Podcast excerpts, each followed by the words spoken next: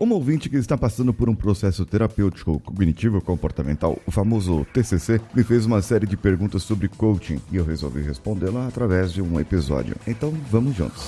Você está ouvindo o Coachcast Brasil. A sua dose diária de motivação.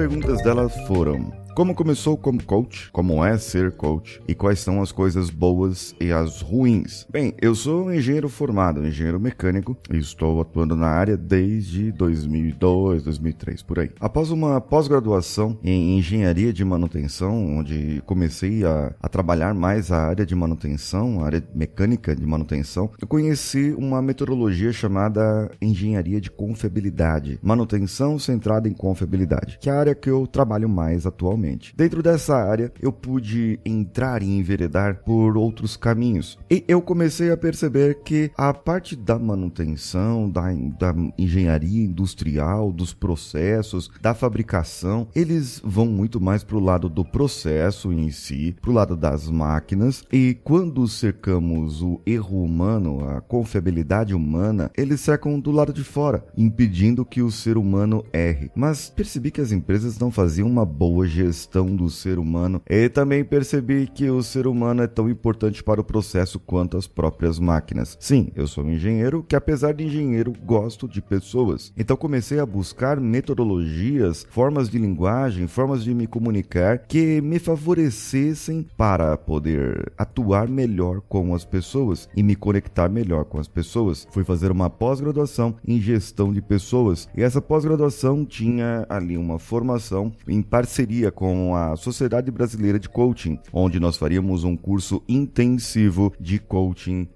dentro de todos os processos. Assim eu me formei, fiz o MBA em gestão de pessoas e me formei Master Coach, que é uma, um nome que dão para a pessoa que fez todas as formações de coaching da Sociedade Brasileira, da SBC. Então eu comecei lá com o Personal Life Coaching, o Executive e Career Coaching, a Alpha, Leader, uh, business, positive coaching, todas as, as nomenclaturas que eles utilizam, fiz todos os processos e também atendi pessoas para cada uma das formações. Eu teria que atender no mínimo três pessoas é, e comprovar esses atendimentos pro bono para que eu pudesse ganhar o meu certificado. Então, atendi todas essas pessoas, foram cerca de 12 pessoas no total, fora toda a formação. Para você ter uma ideia, somente a formação de coaching foram cerca de 430 horas. Não foi uma formação qualquer, uma boa formação. E eu comecei como isso. Comecei como coach nessa área e comecei a fazer pequenos atendimentos. Depois, em, nas empresas por onde eu passava, alguma outra pessoa, sabendo que eu, que eu sou coach, que eu atuo como coach, me perguntava como que era, o que, que eu poderia fazer e eu passei a trabalhar mais como personal coach. Depois de um tempo, uh, algumas empresas e pessoas, empreendedores, começaram a me contratar para que eu pudesse ajudá-los a melhorar os seus processos internos das suas empresas e eu passei a atuar mais como como business coach. Como é ser coach? Bom, uh, aqui existem várias respostas. O processo em si é bom. Quando a pessoa se dedica 100% ao processo de coaching, também é bom. É tanto a parte de remuneração quanto a parte de dedicação. Mas o mais importante é, para mim, é a transformação que o processo causa. Para mim, o mais importante é o resultado final que a pessoa passa. Só que, claro, existe toda aquela jornada. Muitas pessoas não atingem os resultados resultados delas. Muitas pessoas, num, em três meses, quatro meses de sessão, eles não vão atingir o resultado que ela gostaria. Portanto, ela precisa aprender a andar com as próprias pernas. Esse é o bom do processo de coach. O coach deveria ser um profissional que ensina as pessoas a atuar, a fazer, a protagonizar a sua própria vida de tal forma que não dependesse do coach ou de qualquer outra pessoa para continuar. Ele cria uma certa independência na pessoa, o agir. Só que a gente sabe que não é bem assim. O buraco é um pouco mais embaixo e eu vou falar isso quando for falar das coisas ruins. O coach pode atuar full time, tempo integral ou parte do tempo. É, eu no caso atuo ainda parte do tempo. E eu concilio, como eu falo muito sobre produtividade e relacionamentos, eu concilio isso com os meus relacionamentos e com a minha produtividade. As coisas boas, algumas eu já falei. Uma boa é que o coach é bem remunerado e que ele causa transformação na pessoa, para que a pessoa possa agir em prol de um resultado. Agora, o que é mais bom ainda do, do coach, ou de ser coach, ou do processo. Eu vejo que o processo de coaching ele é pontual e ajuda as pessoas a atingir resultados pontuais. Por exemplo, uma pessoa está para fazer o trabalho de conclusão de curso ou outro TCC e ela está protelando, protelando, está com procrastinando, está com dúvidas, está com falta de foco, não sabe onde quer chegar, não sabe o que fazer. Um profissional coach que entenda dessa área pode ajudar essa pessoa num processo para que ela decida ali rapidamente, em poucas sessões, o que fazer e auxiliar no processo dela terminar aquele trabalho de conclusão de curso. É uma coisa pontual. Ajudou a pessoa a atingir um objetivo. Outro, ajudar a pessoa a controlar a parte financeira. É pegar a pessoa junto com ela, fazer as contas do quanto gasta, do quanto não gasta, do que poderia deixar de gastar e, de repente, fazer um processo para que a pessoa passe a ser uma investidora dentro de todos os objetivos dessa pessoa, claro. Isso são coisas boas, as coisas boas do processo de coaching. O que está ruim hoje? Coaches falaciosos que misturam metodologias. Eu, por exemplo, misturo a PNL, a programação neurolinguística,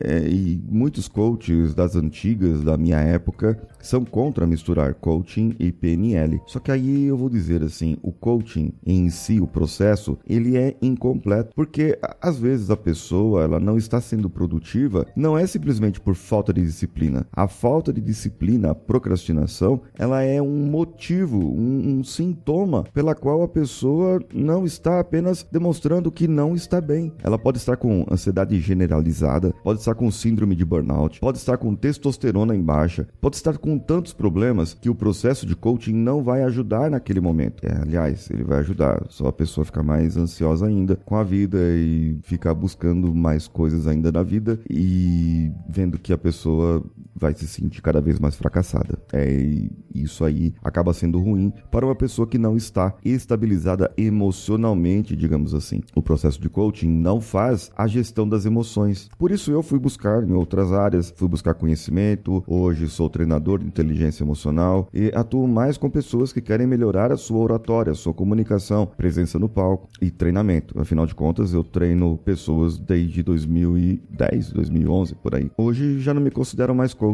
me considero mais como um mentor e eu vou explicar aqui a diferença. Daqui a pouquinho. Ainda coisas ruins, física quântica, coisas que não existem, é, partes góticas, sobrenaturais, espirituais que, que não existem e querem falar que o coach é quântico e não é.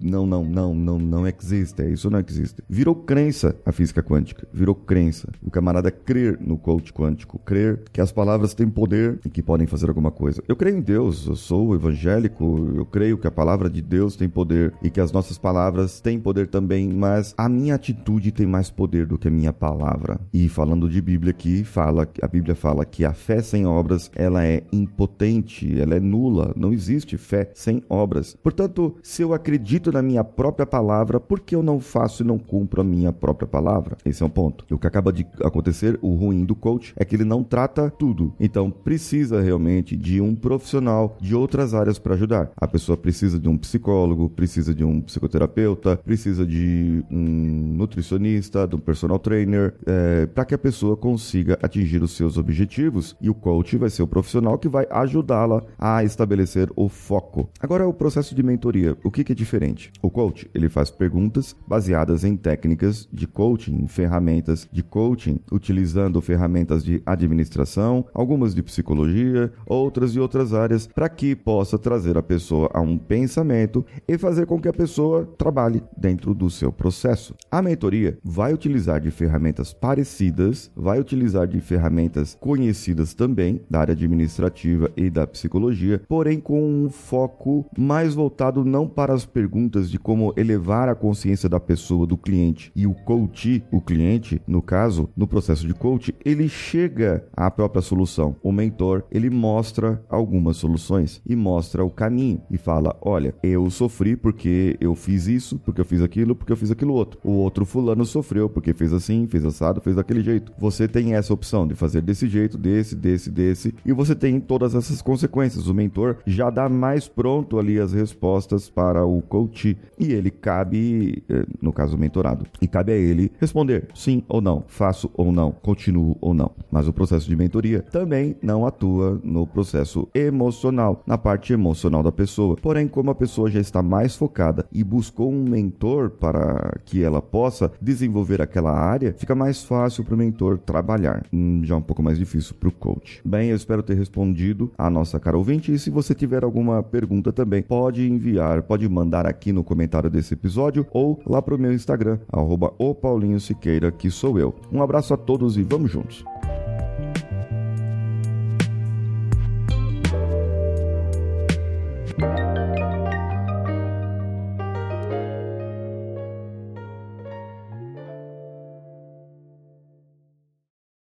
Esse podcast foi editado por Nativa Multimídia, dando alma ao seu podcast.